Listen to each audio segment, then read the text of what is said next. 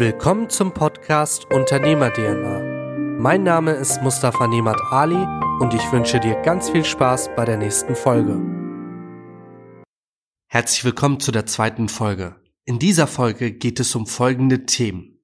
Punkt eins: Warum du dein Wissen stets teilen solltest, um die Atmosphäre und den Wissensstand bei dir im Team immer up to date zu halten. Punkt zwei: wie dir ein Mentor bei deinem Erfolgsweg viele Dinge einfach verkürzen kann und warum es heutzutage so essentiell wichtig geworden ist, einen eigenen Mentor an der Seite zu haben. Und Punkt drei: Transparenz zeichnet dich aus und baut vor allem Vertrauen bei deinen Kunden, Patienten, Geschäftspartnern und allen anderen, die mit deiner Unternehmung zu tun haben. Also ähm, eine ganz wesentliche Anlaufstelle ist die DGEZ, das ist die Deutsche Gesellschaft für Ästhetische Zahnmedizin. Mhm. Das ist auch die einzige Gesellschaft, die auf wissenschaftlicher Basis arbeitet. Und ähm, die Fortbildungen sind dort ähm, sehr hochkarätig. Wir reisen da äh, oft nach Westerburg zu Fortbildungen. Und äh, Dr. Reusch und seinem Team, beziehungsweise Referenten, die er ähm, eingeladen hat. Das ist also nicht so, wenn man jetzt einen Kurs macht oder so, ja. dass da ist jetzt ein Referent und erzählt ein bisschen was und dann zeigt er mal ein bisschen was. Das ist nicht der Fall, sondern da diese Hands-on-Kurse, die es da gibt, die äh, auf kleine Personenkreise beschränkt sind, die werden betreut meistens von zwei Zahnärzten und noch einem Techniker dazu. Mhm. Also es ist eine unglaublich intensive Fortbildung und cool. es geht immer darum, was die täglich machen in ihrer Praxis vor Ort und dass sie das dann umsetzen, ähm, zeigen, wie man das umsetzen kann. Das ist wie ein Kochkurs im Grunde genommen, was man dann mitnehmen kann und äh, zu Hause dann anwenden. Ähm, das ist zum Beispiel in meinen Augen eine ganz wesentliche Anlaufstelle. Ansonsten, wenn man ähm, lange noch in der Branche ist, dann kennt man nach und nach die Leute, die wirklich gut sind und die echten Koryphäen im Werk. Mhm. Genau. Und ansonsten sind wir halt auch ein, äh, ist mein Vater sehr erfahren und äh, wir gucken immer, dass das Team fortgebildet wird und man einzelne Techniker zur Fortbildung schickt. Ansonsten machen wir das auch häufig, dass wir intern fortbilden, äh, eine Kamera am Arbeitsplatz und dann kann jeder mal über den Bildschirm gucken und äh, ändern dann halt gewisse Sachen an und äh, bilden dann halt, mein Vater bildet die äh, Techniker dann halt intern auch fort, ne? weil das Wissen auch einfach da ist. Ja, das ist bei uns ist es offen. Das Know-how wird offen transferiert und das findet im täglichen Arbeit statt, an jedem, auch an den einzelnen Werkstücken. Wenn es bestimmte Arbeitsschritte gibt oder der Techniker hat Rückfragen, äh, wie setze ich das jetzt um oder er hat einen bestimmten Arbeitsschritt gemacht und ich sage, äh, das und das muss noch geändert werden, dann gibt es eine entsprechende fachliche Erklärung dazu mit Hintergrund und warum. Ja. Und so fließt bei uns das Know-how permanent. Deswegen haben wir auch eine kleine Gruppe. Deswegen, mhm. wir können nicht größer werden wie 10, 11 Leute. Wir haben neun Arbeitsplätze im Betrieb, weil ich aus Erfahrung weiß, wir waren schon mal zwölf. Ähm, ein wirklich hoher Qualitätsstandard ist oberhalb von zehn Personen nicht zu halten. Mhm. Es geht zu viel Kommunikation verloren, es muss eine zu hohe Stückzahl gemacht werden, es müssen zu viele Dinge ausgeliefert werden, die nicht top sind. Und das geht nur im kleinen Team. Und das geht mir auch nur, wenn man sich mal was zurufen kann oder fragen kann, nicht alle in verschiedene Räume verteilt sind. Deswegen auch unser Laborkonzept, dass wir mhm. neun Arbeitsplätze nur haben. Und ähm, weil das ist mir sehr wichtig. Denn äh, je mehr man über seinen Beruf weiß, umso besser auch man seine Materialien beherrscht und diese versteht, umso mehr Freude hat man einfach an seiner Klar, Arbeit. Ne? natürlich. Ja, Benjamin, wie sieht das bei dir aus, bei dir in der Branche? Ja, anfangs hat man natürlich immer äh, auf Empfehlungen und Zurufe äh, sich die Fortbildung ausgesucht, ja, auch in verschiedensten Bereichen und hat dann Tipps von Kollegen gekriegt, guck dir mal den an, guck dir mal den an. Es gibt äh, bei uns zentrale Anlaufstellen, auch größere Zentren, wo eben Fortbildungen gemacht werden. Ähm, und irgendwann hat er eben der Wolfgang mir diese DGEZ, die Fachgesellschaft, vorgestellt und hat gesagt, Mensch, guck dir das doch mal an, sprich doch mal mit den Leuten, die da sind, gerade auf dem Jahrestreffen und habe das dann auch völlig äh, vorbehaltlos gemacht und mhm. war eigentlich begeistert vom Umgang miteinander, von dem Know-how, was da herrscht. Und äh, der Dr. Dieter Reusch aus Westerburg, der da eben äh, elementar als, als Gründer mit raus hervorgeht äh, und auch als, als hohes äh, Standesmitglied in der Fachgesellschaft, äh, bietet unheimlich viele Fortbildungen an zusammen mit seinem, seinem Team und äh, habe da schon sehr viele gemacht und bin auch immer noch dabei, werde auch dieses Jahr noch drei Wochenenden äh, oder vier Wochenenden da sein, einfach um das Know-how abzugreifen, äh, weil das ein sehr zentraler Anlaufpunkt ist und eben, wie der Wolfgang beschrieben hat, auch tolle Fortbildungen sind und man da unheimlich viel lernen kann. Äh, und habe auch noch in, darüber eine, Kollegin aus Köln äh, kennengelernt, von der ich sehr, sehr viel halte und die unglaublich ist im Umgang mit Patienten, mhm. in dem, was sie weiß und was sie kann und die auch ein, ein Wissen hat, was, glaube ich, manchmal zehn Zahnärzte nicht in einem Arbeitsleben zusammentragen können. Ich weiß nicht, wie sie das gemacht hat. Äh, und die habe ich mehr oder weniger als meine Mentorin auserkoren. Sie hat Stimmt. sich irgendwann der Rolle mehr oder weniger fügen müssen. Und ähm, ja, kriegt da auch immer tolle Tipps und, und äh, formuliere auch bei ihr in den Ferien, dass ich einfach nochmal mhm. so abgreife, wie macht sie das, wie wäre sie rangegangen und wir, wir diskutieren dann auch Fälle. Ja, und äh, bilde mich eben auf, auf die Art und Weise fort. Natürlich gibt es auch immer mal Dinge, die jetzt gerade bei Corona man sich online angucken mhm. konnte, aber das ist eben nicht zu vergleichen mit Dingen, die man direkt sieht oder eben wie in Westerburg dann auch händisch nochmal selber durchgeführt werden in irgendeiner Art und Weise. Und das sind so die, die Wege, wo ich mir das Know-how hole, was natürlich nur möglich ist, dass ich, also dadurch, dass ich mehrere Wochenenden und teilweise auch die Freitage dann im Jahr weg bin, ein tolles Team habe, was im Hintergrund dann eben äh, die Dinge in der Praxis noch regelt, sei es jetzt äh, das Aufrüsten wieder, alles Aufstocken, Material und äh, Praxispflege und ähm, auch Verständnis dafür haben, dass ich so oft äh, unterwegs bin und eben meine Frau, die ähnlich wie beim Wolfgang das Ganze im Hintergrund macht, was man auch gar nicht so sieht, mir toll den Rücken frei hält, mich unterstützt. Manchmal ein bisschen schimpft, dass ich zu viel für, für Fortbildung ausgebe, aber das ist halt dieses Know-how, das muss man sich halt eben hart erarbeiten und auch bezahlen. Äh, und das, denke ich, ist eine ganz gute Kombination dann. Absolut. Es ist ja auch so, ähm, zum Beispiel, wenn Ben zur Fortbildung fährt und am Donnerstagabend losfährt und die Fortbildung zwei oder drei Tage, manchmal auch noch bis zum Sonntag, Montag wieder in der Praxis steht. Es ist ja der Freitag ist auch voller Verdienstausfall da. Also ja, kein Umsatz, außer ein bisschen äh, äh, Prophylaxe bei uns im Betrieb auch nicht. Okay, schüttelt gerade den Kopf, das konnte man hier nicht so deutlich sehen. und äh, bei uns äh, wird weiter produziert. Ne? Und äh, ich bin dann zwar aus dem Hause oder Janik ist dann aus dem Hause zur Fortbildung oder der Techniker, aber es wird eben weiter produziert. Und da ist halt auch ein starkes Team im Rücken, das halt weiter das alles herstellt und läuft hier Vollgas weiter und die Kunden werden entsprechend betreut. Und wenn wir hier so von Fortbildung reden, dann ist das nicht einfach, ja, ich gehe mal zur Fortbildung, so es ist schon Fortbildung auf sehr, sehr hohem Niveau. Klar. Das ist wirklich schon oberste Schublade und ähm, die Anforderungen sind dann auch entsprechend hoch. Und ähm, was man aber noch, was ich nochmal erwähnen möchte, ist eigentlich, egal welchen Beruf man macht oder ob es jetzt ein Zahntechnik ist, Zahnmedizin oder irgendwas anderes macht, wenn man in seinem Beruf, oder ich kann für die Zahntechnik eigentlich nur sprechen, wirklich weiterkommen will auf sehr, sehr hohem Niveau, dann braucht man einen Mentor. Weil die Unterschiede im Know-how sind zum Teil so groß, dass selbst wenn man ähm, viele, viele Jahre Fortbildung gemacht hat, sehr viel Erfahrung hat und diese Dinge eigentlich kann, einen entsprechenden Mentor hat, der nochmal in einer anderen Liga spielt mhm. und ähm, dass man da so viel noch von lernt, das ist unglaublich. Und das sind, äh, man kann sehr, sehr viel dadurch abkürzen. Das heißt, man muss nicht die ganzen Fehler machen und lernen, äh, bezahlen, die ähm, der andere schon gemacht hat. Es gehört natürlich zum Mentor, gehört natürlich auch immer dazu, dass der bereit ist, das zu tun. Und das tun diese Mentoren auch nur bei Menschen, wo die wirklich wissen, die haben Biss, die sind dahinter, die wollen kämpfen, die wollen wirklich vorwärts kommen. Und ähm, ansonsten ist es sehr schwierig, ähm, diesen Weg zu gehen. Das muss man ganz ehrlich sagen, weil es ist so viel Know-how mit verbunden. Ähm, das ist nicht mal eben so gemacht. Na klar.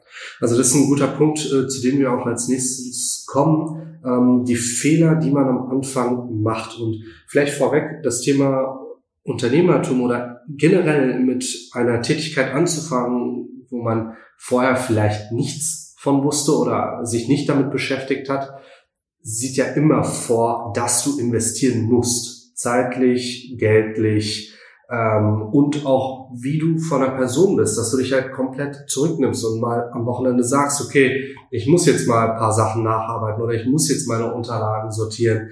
Ähm, das sind Dinge, die viele Menschen nicht sehen, aber so wie du es gesagt hast, Wolfgang, das sind die Dinge, die letztendlich ausmachen, wer sehr gut ist oder wer Durchschnitt ist. Und ähm, mit der Zeit wird sich das immer mehr zuspitzen, denke ich. Und die Menschen heutzutage sind ja viel offener, sie vergleichen viel mehr, sie lesen sich Berichte durch, sie sammeln Feedbacks ein und schauen, was sind da für Feedbacks und gehen nicht mehr klassisch einfach nur so hin. Und ich glaube, wenn da jeder wirklich in seiner Branche aktiv dranbleibt und versucht immer jeden Tag ein Prozent besser zu werden, dann ist es für alle Branchen nur vorteilhaft. Zu dem Punkt ähm, größten Fehler am Anfang. Janik, bei dir ist es vielleicht ähm, am, ja, am aktuellsten ähm, von der Zeit her. Was waren so die ersten Fehler, die du vielleicht mit Berufsbeginn gemacht hast, wo du sagen würdest, okay, im Nachgang würde ich das vielleicht ein bisschen anders angehen? Genau, ja, also bei mir, das, was ich vorhin schon mal angestellt habe, vielleicht eventuell ein bisschen jung gewesen und vielleicht nochmal ein Jahr Schule mehr gemacht oder mhm. zwei oder so. Aber ähm, prinzipiell ist das jetzt alles gut, so wie es gelaufen ist und so. Und ich bereue auch nichts. Und ich habe meine Ausbildung ja hier gemacht. Ja. Das ist ja auch so ein Punkt, wo ich im Nachgang sage, okay, mein Vater hatte das da echt nicht leicht mit mir. Dadurch, äh, dass ich das entsprechende Alter noch nicht hatte und man in dem Alter so zwischen äh, 16 und 18 beziehungsweise 19 noch so ein bisschen ja, querulant ist, sag ich mal, äh, wäre das vielleicht besser gewesen, hätte ich irgendwo anders eine Ausbildung gemacht um da äh, andere Struktur noch drinnen zu haben. Aber äh, das haben wir nachher, wo meine Ausbildung so gut wie zu Ende war, am Ende der Ausbildung, wo ich dann nachher Stück für Stück immer mehr Biss entwickelt habe, was wahrscheinlich auch noch am Alter lag, mhm. ähm, des Öfteren in anderen Laboren hospitiert und gesehen habe, wie es da läuft, in großen Laboren, in, also in extrem großen Laboren. Ich war einmal in Koblenz in einem großen Labor, wo ähm, die aktuell, ich weiß nicht, wie der letzte Stand, aber 120 Mitarbeiter haben und das ist halt nochmal was ganz anderes in der Zahntechnik. Und äh, von daher weiß ich es echt zu schätzen, wie ich äh, jeden Tag arbeiten darf und ich weiß unsere Räumlichkeiten zu schätzen, ich weiß unser Team extrem zu schätzen und ich habe super Kollegen und wir kriegen meistens auch immer alles zusammen gewuppt und äh, nur deswegen kriege ich es auch immer hin, neue Techniken umzusetzen und äh, neue Verfahrensweisen und Herstellungswege und äh, Materialien zu testen. Ich kriege von äh, Firmen häufig Materialien noch zugeschickt zum, zum Testen, die neu auf dem Markt sind oder äh, Fachartikel und äh, ja, aber es geht halt alles nur, wenn man ein gutes Team hat und auch vernünftig zusammenarbeitet und äh, ja, genau. Ja, interessant. Äh, Benjamin, wie war es bei dir mit der Praxis? Die ist ja jetzt gar nicht so lange her, als du sie übernommen hast. Was waren so Punkte, wo du sagst, okay, im Nachgang hätte ich es vielleicht ein bisschen anders gemacht? Naja, also ich glaube, um auf diesen Fehler nochmal zu kommen, äh, dadurch, dass ich an der Universität länger gearbeitet habe und auch in der Praxis war, wo ich jetzt betriebswirtschaftlich überhaupt nicht so den Einblick hatte, hatte ich so dieses naive und dumme Denken. Also man muss natürlich, wie du schon sagtest, eben diese hohen Investitionen leisten und hatte diese Naivität äh, zu sagen, ich kann allen oder versuche allen Menschen zu helfen, versuche äh, modern und qualitativ hochwertig zu arbeiten und die Patienten zu versorgen, egal in, in welcher Art und Weise der Therapie und kann das auf, auf kostenneutral für den Patienten machen oder als, als Kassenleistung den Patienten machen, wenn er es einfach nicht äh, zahlen kann oder zahlen möchte. Ähm, und das ist einfach ein, ein Wunschdenken, was wir haben. Meines Erachtens ist unser Kassensystem heute stark veraltet äh, auch die, die Honorierung und auch wenn immer noch dieses Vorbild herrscht bei den Patienten, die, äh, die Zahnärzte fahren alle Porsche und haben 17 Häuser und äh, zwei Geliebte und ein, ein schnelles Motorboot, ähm, ist es eben so, dass es heutzutage auch betriebswirtschaftlich äh, hart kalkuliert werden muss dass ich äh, aufgrund des Betriebes eben nicht nur für mich verantwortlich bin, sondern auch dafür für meine Mitarbeiter, die eine tolle Arbeit leisten und auch dafür honoriert werden müssen und sollen und dass wir eben unheimlich hohe Kostenstrukturen haben, auch Materialien. Wir verwenden unter anderem für Füllungen äh, Material. Wir brauchen zwar immer nur einen Tropfen, aber wenn man das hochrechnet, kostet das auf den Liter 12.000 Euro. Und äh, das sind eben Dinge, das kann man nicht als Kassenleistung anbieten. Das, man muss sich Zeit nehmen, das ist sehr aufwendig in der Verarbeitung. Äh, und das sind eben so dieses Denken, was ich damals hatte. Du kannst jedem sofort äh, sehr hochwertig helfen und das kostenneutral. Ähm, das ist einfach heutzutage so nicht machbar, sondern es ist tatsächlich, wenn der Patient was Hochwertiges haben möchte und was Modernes, dann muss er eben auch bereit sein, dafür was zu bezahlen. Ja, ja klar, natürlich unheimlich wichtig. Ähm, Wolfgang, was würdest du sagen, was würdest du anderen mitgeben, vielleicht speziell in deiner Branche, worauf sie achten sollten, wenn sie diesen Schritt wagen und in die Selbstständigkeit gehen? Tja, dann stellt sich zuerst mal die Frage, würde ich das überhaupt jemandem empfehlen? Okay, das ist schon mal eine Ansage. Aus dem ganz einfachen Grunde, ähm, ich will mal so rum anfangen. Ich habe, äh, bevor ich mich selbstständig gemacht habe, habe ich ungefähr alle anderthalb Jahre in einem anderen Betrieb gearbeitet, von dem ich hoffte, dass er qualitativ besser ist wie der vorige, weil ich dem vorigen mich in das Know-how eingearbeitet habe und ähm, dann wieder unruhig wurde und dachte, ich könnte, hätte Ideen und wüsste, wie der Chef das besser machen kann. Und ähm, also ich hätte langfristig, ich bin zwar ein absoluter Teamplayer und arbeite unheimlich gerne im Team und äh, mit meinen Leuten, aber ähm, ich hätte niemals ewig zweiter Mann irgendwo sein können. Ich habe jedenfalls elf verschiedene Betriebe kennengelernt und ich habe keinen Chef gefunden, der mir am nächsten Tag garantieren kann, dass mein Arbeitsplatz voll Arbeit steht. Und ähm, von diesen ähm, elf Betrieben war ähm, eine Chefin dabei, mit der hätte ich arbeiten können langfristig. Alle anderen waren mittlerweile durch ihren Beruf recht zynisch geworden mhm. und äh, verbittert.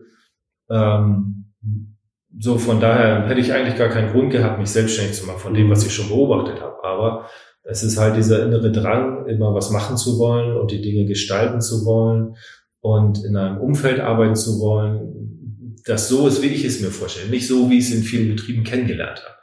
Das war einer der Hauptgründe, warum ich mich äh, selbstständig gemacht habe, weil es blieb mir einfach nichts anderes übrig. Und jetzt kommt halt der springende Punkt. Ähm, wenn man als Angestellter oder Führungskraft arbeitet, ähm, glaubt man, das alles zu können, aber man vergisst, dass der Chef das Laufgitter, in dem man sich bewegt, hinstellt. Und ähm, plötzlich ist dieses Laufgitter weg. Im Netz im doppelten Boden gibt es auch nicht mehr. Das heißt, äh, es hängt wirklich zu 100 Prozent an einem selbst. Und das in der heutigen Zeit alleine hinzukriegen, ähm, halte ich für fast äh, unvorstellbar. Es ist äh, wie die Konstellation bei Ben, dass seine Frau äh, das Praxismanagement macht. Ähm, bei mir ist es äh, meine Frau, die ähm, die komplette kaufmännische äh, Leitung macht, die ganzen Zahlen durcharbeitet, mhm. organisatorische Dinge regelt, Personalwesen regelt. Ähm, die Dinge mit dem Steuerberater und hat man nicht gesehen. Ja, also es ist wirklich extrem viel dran. Ähm, den Unternehmer erkennt man erst, wenn er sich zum Unternehmer gemacht hat, vorher nicht. Also es ist, äh, wenn jemand leitender angestellt ist oder nochmal Angestelltenverhältnis, kann man nicht sagen, ob er zum Unternehmer taugt oder nicht, sondern er muss diesen Sprung machen und dann muss er Gas geben. Und ähm, wenn man dann vorher nicht schon gewohnt war, 12, 14 Stunden mal zu arbeiten und das nochmal sechs Tage die Woche oder sieben Tage die Woche, braucht man sich mit diesem Thema nicht auseinanderzusetzen. Es ist heute auch der Trend, dass viele Leute sich nicht mehr selbstständig machen wollen, weil die Auflagen, Regularien so hoch sind. Und unsere Branche ist auch in einem brutalen Umbruch. Das heißt, die äh, Großbetriebe werden größer, die kaufen immer mehr mhm. Betriebe auf und ähm, vergrößern sich dadurch, holen sich dadurch neue Kundenkreise ran. Ähm, und ähm, dann gibt es eben Betriebe bei uns, die spezialisiert sind und äh, bestimmtes Know-how haben und umsetzen können, auch eine bestimmte Kommunikation mit den Kunden, die das wünschen.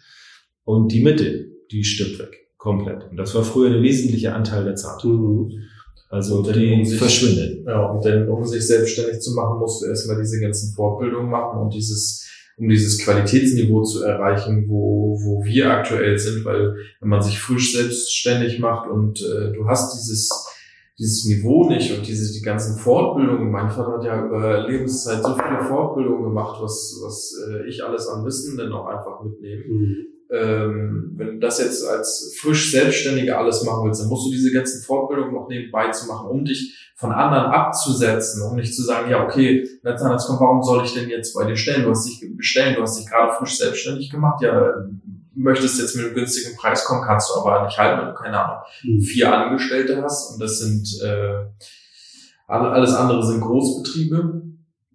Dann äh, muss man äh, mit der gewissen Qualität und seinem Wissen punkten, ähm, was wo aber extrem viel Arbeit und Zeit hintersteckt, ne? wo es für, für mich in meinem Falle deutlich einfacher ist, weil ich auf dieses ganze Wissen zurückgreifen kann Klar. und das äh, nochmal ein anderer Punkt ist. Ne?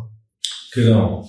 Also es ist einfach, um deine Frage nochmal zurückzukommen, was kann man mitgeben, was kann man sagen? Ähm, Zahntechnik, Zähne herstellen kann heute jedes Labor. Können auch die Großen. Die schieben das in Masse durch. Und ähm, das sind dann, äh, wird dann Zähne genannt, es wird auch genau, es wird äh, abgerechnet und man kann das in eine Lücke im Mund reintun und äh, der kann zubeißen und ja, und es stört mich nicht und prima. Das hat mit der Qualität der Arbeit gar nichts zu tun. Und es sagt über die Qualität der Arbeit auch gar nichts aus. Aber was ich eben äh, sagen will, ist, Zähne kann man überall bestellen und überall bekommen. Nur der springende, deswegen äh, kann man nicht Kunden gewinnen. Ja? Also du fragst, was soll man jemand mitgeben, der sich selbstständig machen will. Äh, Kunden kann man nicht dadurch gewinnen, dass er hallo, ich bin Zahntin und guck mal, wie toll meine Arbeiten sind. Dann sagt er super, ich habe schon ganz viele tolle Arbeiten gesehen, das ist alles prima. Der Zahnarzt ist verwoben, wie ich schon eingangs sagte, mit seinem Techniker. Das geht so ineinander über und deswegen besuchen wir auch zusammen diese hochgerätigen Fortbildungen. Weil wenn Ben was sagt zu mir, äh, ich hätte gern das und das Klar. und verwendet zwei Schlüsselbegriffe, dann ist hinter diesen beiden Schlüsselbegriffen ein Berg an Know-how. Mhm. Und da muss ich verstehen, was er will. Und genauso ist es umgekehrt. Wenn ich ihn anspreche, muss er verstehen, worüber ich rede. Und deswegen muss man auf diesem Niveau die Fortbildung in jedem Fall zusammen besuchen, ähm, damit man seine Probleme lösen kann. Weil der entscheidende Punkt ist nicht heute Zähne herzustellen, sondern der entscheidende Punkt ist, sie so herzustellen, wie der Patient sie haben mhm. will mhm. und ähm, wie der Zahnarzt es braucht. Und das Problem, das der Zahnarzt hat, zu lösen. Es ist immer so, dass der Zahnarzt in irgendeiner Form seine Prothetik optimieren möchte. Und ähm, das muss man rausfinden. Man muss gucken, wo drückt der Schuh. Nicht sagen, ich kann Zähne herstellen. Sagt er, ja, ist toll. Das, da wäre ich jetzt nicht drauf gekommen, weil du bist ja Zahntechniker ähm, sondern muss herausfinden, genau wo, wo drückt der Schuh und kann ich das Problem lösen. Und das ist eben äh, aufgrund unseres großen Know-hows und Erfahrungsschatzes das, was wir können. Wir können wirklich punktuell abfragen und gucken, wo drückt's. Und dann können wir ganz klar sagen, wir können das Problem lösen oder wir sind nicht der richtige Geschäftspartner. Ähm, und das ist eigentlich so heute der springende Punkt. Es, man kann sich nicht einfach erfolgreich selbstständig machen, indem man sagt, ja, ich bin Zahntechniker, ich mache jetzt ein Labor auf und da sind Zahnärzte, die brauchen ähm, Zahnersatz gemacht und so und das war's denn. Das ist nicht der Fall, zumal sich auf der Seite der Zahnmediziner das extrem verändert. Wir haben eine extreme ähm, starke Feminisierung. Mhm. Das heißt, die Studiengänge sind zum Teil bis zu 100 Prozent äh, feminin belegt. Und ähm, ja, da gibt es andere Schwerpunkte, andere Interessen wer sich grundsätzlich, die gehen gerne ins Angestelltenverhältnis, was nach, absolut ja auch nachvollziehbar ist, weil Männer können nach wie vor keine Kinder kriegen. Ähm, diese göttliche Gabe haben nur die Frauen.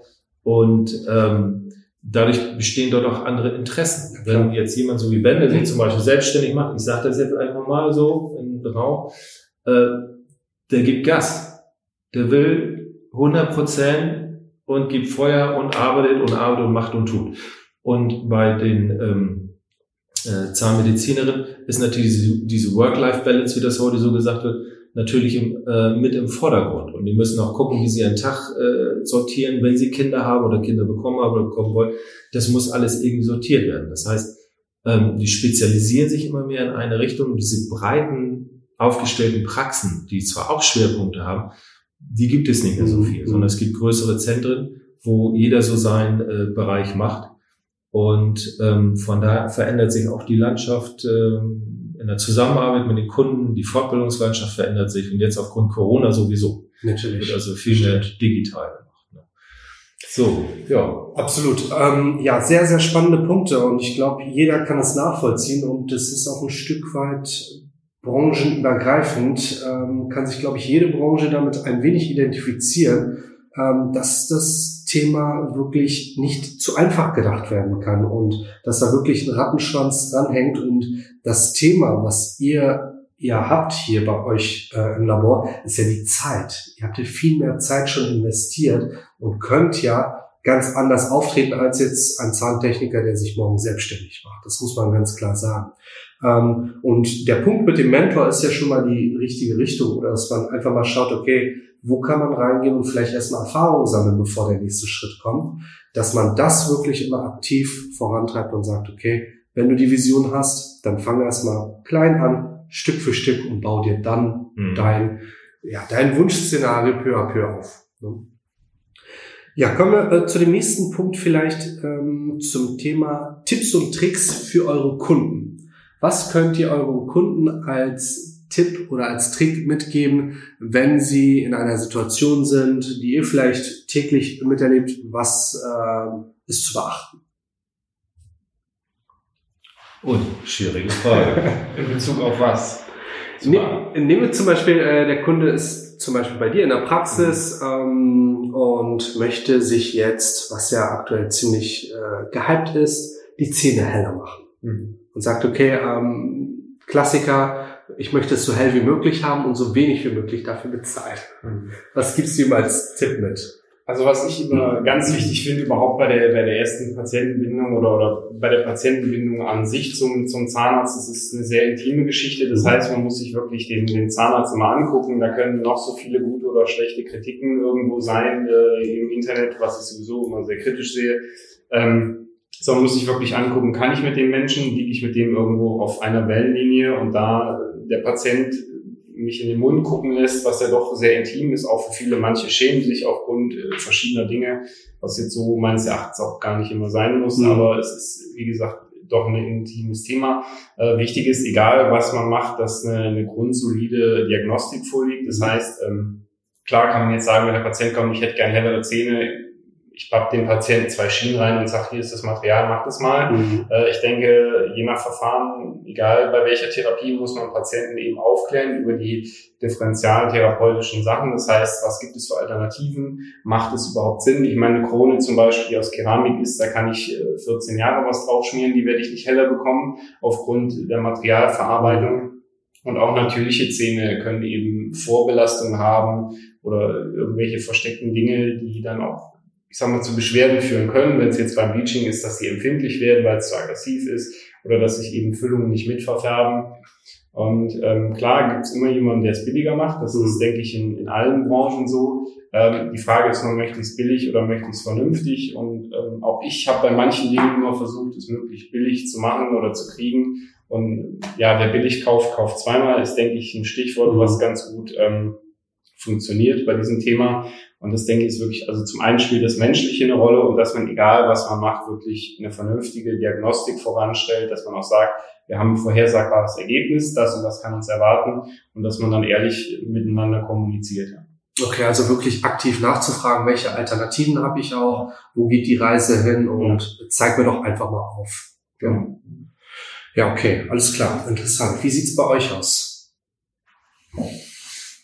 Was würden wir dem Kunden empfehlen? Oder was, äh, was ja, nehmen wir zum Beispiel auch wieder den Endkunden, der jetzt ähm, seine Schiene zum Beispiel kriegt. Worauf ist für ihn zu achten, wenn er auf euch zukommt? Äh, was sollte er beachten? Was hat er vielleicht woanders nicht, was er bei euch hat? Wichtig da muss man eine Sache Branche genau, dass äh, der Endkunde immer im Beispiel jetzt Ben ist. Also wir, wir haben mit dem Patienten ja, wir haben zwar den Namen vor uns, wir haben das Gesicht vor uns, äh, wir, wir sehen immer alles, aber der Patient ist äh, schlussendlich nicht unser Endkunde, sondern okay, klar, natürlich genau der Behandler. Ne? Das ist eine ganz klare rechtliche Frage. Also äh, wir, wir haben keine Patienten. Ben hat Patienten, er ist Arzt, wir sind äh, Techniker, wir sind Handwerker, wir haben keine Patienten. Das so rein von, von, von einer rechtlichen Formulierung einfach mal her. Deswegen müssen wir so komisch einsteigen auf Klar, eine Frage. Und ähm, deswegen verantworten tut der Zahnarzt auch wirklich alles, alles, was wir machen. Okay. Das heißt, äh, wir müssen natürlich gerade stehen für unsere Arbeit und ähm, geben Garantie und alles, was dazugehört. Aber die Haftung mhm. hat der Zahnarzt. Okay. Und der muss es verantworten und der muss natürlich auch sagen, ich mache die und die und die Versorgung. Und äh, dazu muss er dann auch wissen, dass das Labor ihm schon mal sagt, ja, wir können das technisch machen, aber es gibt das und das Problem, mhm. weil er ist in der Haftung. Dann möchte er natürlich auch wissen, das, was ich mir gerade gedacht habe, kann auch nach hinten losgehen oder nicht so werden, wie der Patient sich das vorstellt. Und dann äh, muss man dem entsprechendes ähm, Feedback geben. Das ist so, das ist unsere Arbeitsweise. Das ist nicht immer gewünscht, das ist ganz klar. Mhm. Ähm, unser Kundenkreis wünscht das. Ähm, und ähm, von da aber zum Thema Schienen, Umgang mit Schienen, Pflege mit Schienen. Äh, was wir an den Schienen anders machen, ist, äh, wir machen die natürlich sehr funktionsorientiert. Mhm. Und ähm, über das Thema Schienen müsste eigentlich Janik nochmal näher was erzählen. Das, äh, Du hattest noch den ein oder andere Anregung oder Tipp zum, wie man, wenn eine Schiene hat, wie man die pflegt und was für Material wir heute verarbeiten. Naja, also wichtig ist äh, das, was beim Zahnarzt halt auch immer interessant ist. Also Schiene ist ja nicht gleich Schiene. Mhm. Ähm, wenn man wirklich was Vernünftiges haben will, also ich kenne es immer nur von Freunden und Bekanntenkreis, es gibt halt unterschiedliche Arten von Schienen. Viele haben dann meistens immer nur eine einfache, die äh, nach zwei Monaten schon durchgekaut ist und das hat auch immer mit Funktion nichts zu tun und wir sind äh, als Labor ja äh, funktionell und ästhetisch orientiert. Und in dem Fall bei Schienen ist es ja rein funktionell und da gucke ich ja immer bei sämtlichen Materialien, dass wir immer das Beste verarbeiten, was es momentan und aktuell auf dem Markt gibt und auch am langlebigsten, äh, lang, langlebigsten ist. Genau. und ähm, ja, also da sind wir bei Schienen jetzt auf so einem hohen Stand, dass mhm. äh, man da eigentlich mittlerweile mit dem Auto überfahren kann. Das hat nichts mehr damit zu tun mit den einfachen, äh, tiefgezogenen Schienen, die man sonst so kriegt beim Zahnarzt. Das, was beispielsweise jetzt alles die Kasse bezahlen mhm. würde. Unsere Schienen, äh, da muss der Patient auch einen Aufpreis bezahlen, aber die hält und davon hat er auch lange was und äh, die ist komfortabel, bei Mundtemperatur wird die leicht flexibel und ähm, das Material ist halt super. Ne? Also Schienen ist immer so ein extrem großes Thema. Ähm, wenn man da wirklich Probleme hat, sollte man da wirklich äh, vernünftig Geld in die Hand nehmen und sich äh, auch in gewisser Hinsicht äh, ein bisschen da orientieren und nicht einfach nur sagen, ja, okay, nee, ich nehme jetzt hier eine einfache Schiene, weil das günstig ist. Damit macht man häufig mehr Probleme was jetzt nicht mein Fachgebiet ist, aber ähm, ja, Schienen, Schienen ist eigentlich immer ein großes Thema. Also das habe ich ja alles soweit äh, ausgearbeitet, dass wir die mittlerweile 3D drucken und äh, gar nicht mehr händisch herstellen, sondern dass alles größtenteils digital ist und im Nachgang äh, wird die noch fein adjustiert. Und äh, da haben wir auch ein Trainingsvideo gemacht für Zahntechniker. Ich meine, das hat jetzt mit dem Endkunden, äh, deinen Patienten, sagen wir erstmal nichts zu tun, aber auch ein, äh, ein Trainingsvideo gemacht zu dem Thema für Zahntechniker, wo du das alles ganz genau nachvollziehen kannst, ja. auf dem aktuellsten Stand. Auch weil das so ein das ganze Thema ist. Fertig. Aber Thema Schienen ist eben ähm, gerade, was auch äh, Ben sagte, Krani Krania, kraniomandibuläre Dysfunktion. Ich habe schon so viel gesagt. Sag's auf Englisch. Zehn ähm, Und äh, da muss die Schiene schon entsprechend angefertigt mhm. sein. Und der Techniker, der die Schiene macht, muss von Funktion Ahnung haben, dass er die Frontexanführung vernünftig einstellt, weil die Schiene soll Kraft aus dem System rausnehmen. Und Klar. entsprechend muss ich die anfertigen. Und das geht mit einer reinen Kassenschiene zu Kassenpreisen, ist das nicht, ist das mhm. einfach nicht umsetzbar.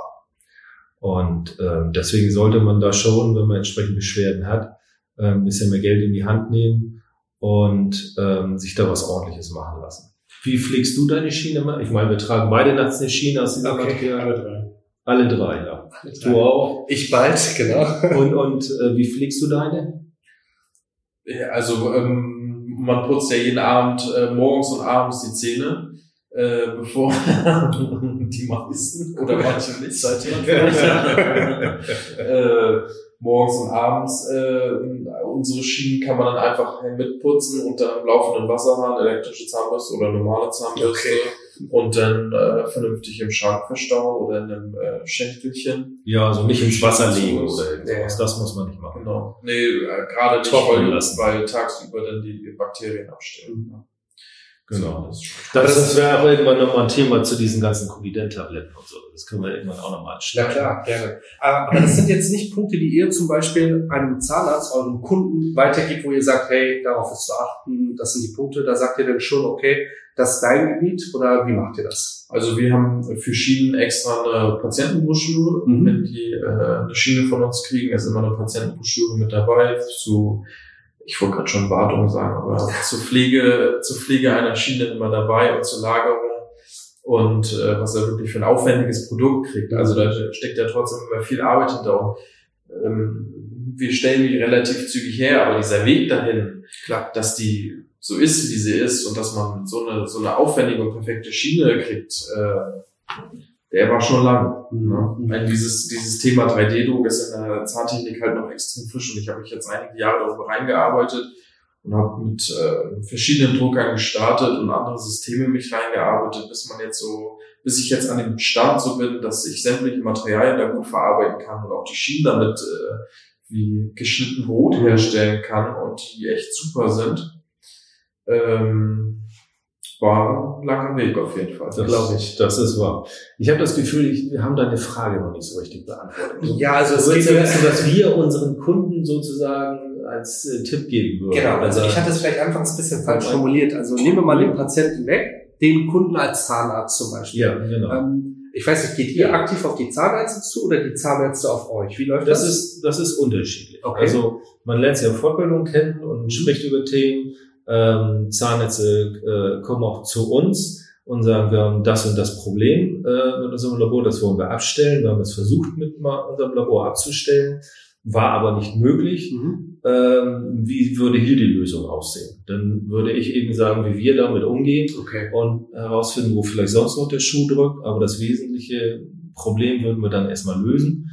Und ähm, der andere Weg ist eben auf Zahnärzte zuzugehen und äh, zu gucken, ob die Themen, wo wir darauf spezialisiert sind, was wir eben sehr gut beherrschen, ob die das interessiert. Und da geht es eben auch um Arbeiten, große Versorgung, die nicht alle Zahnärzte anfassen, weil ihnen auch der Geschäftspartner fehlt, der okay. das entsprechend kann, das entsprechende Know-how liefert. Und äh, da machen wir Planungen für solche Arbeiten und ähm, dann ist ein ganz anderer wesentlicher Punkt, dass wir äh, Prototypen anfertigen. Mhm. Das heißt, äh, bevor der Patient vom Zahnarzt ähm, das endgültige Werkstück bekommt, kann er mit einem Prototypen Probe laufen. Oder ihn sich einfach erstmal anschauen und sagt, ich hätte gerne noch die oder jene Änderung. Ähm, der Zahnarzt kann für sich feststellen, es stimmt die Bisslage, was ja, okay. ein sehr wichtiges Thema ist, weil es ja dann auch um die Kraftverteilung auf den Schädel geht. Es stimmt die Bisslage, kann er alles überprüfen und der Patient kann Einfluss drauf nehmen. Und wenn äh, der Patient sich immer noch unschlüssig ist, mhm. dann geht er mit dem ein Stück nach Hause und äh, zeigt sich seiner Familie und äh, bespricht das mit dem nochmal. Zahnarzt kann dort äh, an den Prototypen und Kunststoff was anbauen oder was mhm. wegschleifen, beliebig dran manipulieren. Das war alle sagen, okay, das ist es, was ich habe. Ja, okay. Und ähm, wir setzen dann genau das um, was erarbeitet und vorher geplant wurde. Und dann weiß der Patient und der Zahnarzt genau am Ende, wenn der Termin der endgültige Termin kommt zum Einsetzen, dass da etwas kommt, was so aussieht, wie jetzt auch alle erwartet haben. Ja. Dazu gehört natürlich auch bei äh, komplexeren Versorgungen, dass wir es anbieten, dass wir uns die Modelle vorher einmal anschauen und ähm, eine funktionelle Analyse an den Modellen machen, äh, um zu sehen, ob die Zahnversorgung, die geplant ist, auch funktionell standhalten wird, dauerhaft. Oder ob es irgendwo Störungen gibt, die vielleicht noch mit beseitigt werden können. Das sind die Tipps, die wir geben. Das entscheiden wir natürlich nicht. Das macht immer der Zahnmediziner. Aber wir sind Dazuarbeiter. Wir sammeln sozusagen Informationen, um ihn bei seiner Arbeit zu unterstützen. Und ein ganz anderer wesentlicher Punkt ist, ist, dass sich viele Zahnärzte einfach damit äh, rumquälen, dass sie an den fertiggestellten Stücken noch schleifen müssen und arbeiten müssen, wiederholte Anproben machen müssen. Das hängt also wirklich definitiv am Labor. Okay. Das ist eine Sache, die unsere Kunden so nicht kennen, ähm, weil wir die Arbeitsunterlagen unserer Kunden anders lesen mhm. und damit anders umgehen, so dass sie am Stuhl möglichst wenig Zeit mit unserer Zahnersatz brauchen. Ne? Und ähm, von daher ist, ähm, sage ich mal, selbst wenn man manchmal als Zahnarzt denkt, man kann gewisse Probleme nicht lösen, das ist so, das muss ich so hinnehmen, die Kommunikation dem Labor immer wieder suchen. Immer wieder und äh, es wird sicherlich auch jemand geben, der das Problem lösen kann. Und ähm, es ist aber wie überall, wenn man sehr kompetenten Geschäftspartner sucht, wird es nicht die billige Schiene. Na klar. Wenn es preiswert und billig sein soll, das sind die Massenbetriebe, da wird es dann durchgezogen. Ähm, da gibt es aber diese fachliche Beratung nicht. Mhm. Es wird zwar gesagt, dass es die gibt, aber das Know-how ist nicht da und es äh, kann auch nicht äh, gelebt werden aufgrund der Struktur, die dort vorhanden ist. Ja, das wäre so, es ist immer eine Frage, wie ähm, die Zahnmediziner und Zahnmediziner arbeiten wie die ihren Berufs, wie ihren Beruf leben wollen. Mhm. Und da muss man sich dann den passenden Geschäftspartner zu suchen, mit dem man sich da durchkämpfen will, oder man sagt einfach, nee, ich möchte einfach nur jemand, der mir hier das abarbeitet, ich erteile meinen Auftrag. dann will ich das Stück wieder haben. Und wenn das nicht passt, dann schimpfe ich mit ihm und sage, was hast du da denn wieder gemacht? Und ähm, das war's dann. Und mache ein paar Sitzungen, der Patient muss öfter kommen. Und das ist in der heutigen Zeit, sag ich mal, gerade bei den Patienten, die äh, sich größere Versorgung leisten können, No, dass man, äh, dass das nicht funktioniert. Na klar, natürlich. Ja, sehr wesentliche Punkte. Ähm, da hast du es nochmal gut auf den Punkt gebracht. Äh, danke für die Zusammenfassung nochmal. Wir haben jetzt sehr detailliert über eure Arbeit gesprochen. Was macht ihr dann in eurem privaten Leben? Was macht ihr, wenn ihr nicht mit Arbeit und Weiterbildung beschäftigt seid? Arbeit und Weiterbildung. Geht weiter, Teil 2. Irgendwann muss man ja auch schlafen.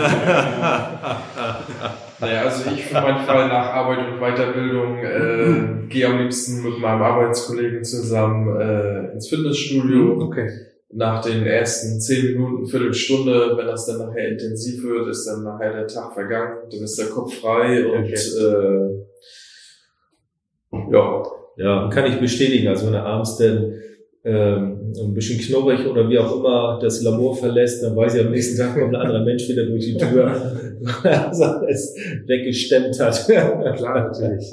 Wolfgang, wie sieht das bei dir aus?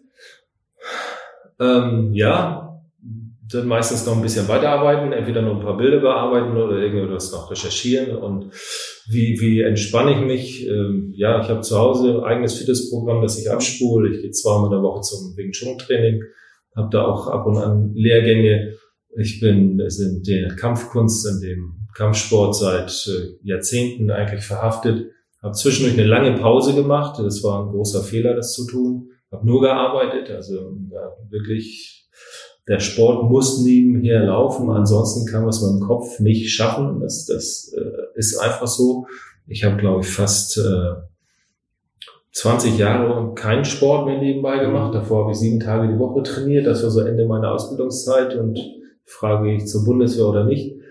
Ähm, und ähm, jetzt trainiere ich so ungefähr viermal die Woche und ähm, das muss einfach sein, um den, ein bisschen entspannter und relaxter zu sein und ähm, ja, einfach so, so ein bisschen als Gegengewicht. Ja, klar. Und ansonsten ähm, in den Urlaub fahren, klar.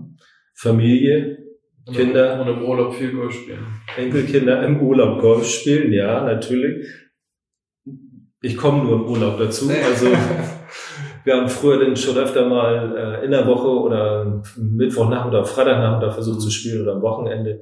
Aber äh, das ist im Moment aufgrund äh, der Arbeitsleistung, die wir bringen und ähm, Familie noch, ich habe drei Enkelkinder, äh, ist das, ist das nicht zu machen. Dann spielen wir im Urlaub Golf und äh, das ist eine, eine wirklich hervorragende Tätigkeit, um sich äh, zu entspannen, weil auch wenn man jetzt unter der Woche spielen könnte, nach zwei Bahnen ist der Kopf leer weil man sich einfach so auf seine Koordination konzentrieren muss, durch diesen immer und ewig gemachten Garten läuft. Und ansonsten muss man den Schläger auch wegstellen und das Problem erstmal lösen, das einen noch permanent beschäftigt. Ja, das ist, ähm, das ist so der Ausgleich. Mhm. Super, cool. Ja, Benjamin, wie sieht's bei dir aus? Ja, ich versuche äh, immer noch ein bisschen Zeit mit meiner, meiner Frau und meinem Hund zu verbringen, einfach auch ein bisschen an die frische Luft, dass äh, gerade ich auch mit meiner Frau nicht immer nur mich in der Praxis sehe, sondern dass wir so auch noch ein bisschen was Schönes machen. Ansonsten treffe ich mich natürlich auch hin und wieder mit Freunden äh, versuche immer mal ein bisschen Sport in Form von Laufen oder ähnlichem zwischendurch zu machen, was mich regelmäßig vom Wolfgang daran erinnert, dass ich mehr machen müsste. ja, zum Golfen, also das mache ich nicht. Ich habe mal einen Schnupperkurs gemacht und der Trainer hat auch damals gesagt, er hätte noch nie einen Schläger so weit fliegen sehen. ähm, aber da bin ich, glaube ich, nicht so der talentierteste. Äh, habe auch mal mehrere Jahre Kampfsport gemacht, so Thai-Boxen, äh, was ich jetzt aber auch nicht mehr mache und äh, denke, werde mich demnächst mal wieder ein bisschen mit dem Sport widmen. Aber ansonsten äh, lasse ich es da eher ein bisschen ruhiger angehen. Bis dahin genießt du Schwerin und Umland mit so deinem Hund. Was habt ihr für einen Hund? Äh, so ein Parson Jack Russell, so ein kleines Monster, ah, okay. der jetzt aber auch mittlerweile ein bisschen ruhiger wird, weil er einfach alt wird und äh, das mittlerweile alles ein bisschen entspannter ist, ja. Ja, super. Ja, vielen, vielen Dank für die spannende Folge. Ähm, Vielen Dank fürs Zuhören an dieser Stelle. Wie gesagt, wenn ihr Wünsche, Fragen, Anregungen habt, kommt gerne auf uns zu, schreibt uns gerne an. In Zukunft werden wir noch ein paar Formate für euch vorbereiten, da könnt ihr gespannt bleiben. Und ja, Leute, ja. vielen Dank. Wer noch Informationen haben möchte, findet uns alle im Internet. äh, Social Media sind wir alle vertreten. ähm, Genau, vielleicht, Instagram, vielleicht, vielleicht nennt ihr die einmal äh, ganz kurz. Wo findet man euch am besten? Fangen wir. Ja, Internetseite ist einfach bade, B-A-D-E, nur vier Mhm. Buchstaben, bade-zahntechnik.de und wir haben auch einen Blog. Okay, Äh, Das, ähm, da kann man sich drauf umschauen und äh, auf Instagram sind wir Und auf Instagram findet ihr Facebook. uns ähm, unter äh, zusammengeschrieben badezahntechnik.sturin. Okay. Genau. Auf Facebook sind wir auch unter Badezahntechnik zu finden. Ja, also wir sind äh, zum einen in der Altstadt äh, zu finden, in der Burgsee-Galerie oberhalb von Rewe, ganz oben drin, äh, mit dem schönen Blick aufs Schloss. Mhm. Ansonsten unter zahnarzt-gelissen mit Doppel-S in dem Falle.de im Internet und äh, Instagram auch auf zahnarzt.gelissen. Sehr schön, perfekt. Wir werden es alles nochmal verlinken, dann könnt ihr nochmal nachklicken. Ähm, dann gehen die Links auch nicht unter. Und ja, bis zum nächsten Mal und vielen Dank nochmal. Ja, Vielen Dank fürs gerne. Zuhören. Danke. Ciao. Ciao. Wenn dir der Podcast gefallen hat, vernetz dich auf Instagram und Facebook mit mir, folgt mir auf Spotify und lass mir gerne eine 5-Sterne-Bewertung auf iTunes da, damit noch mehr Leute diesen Podcast hören.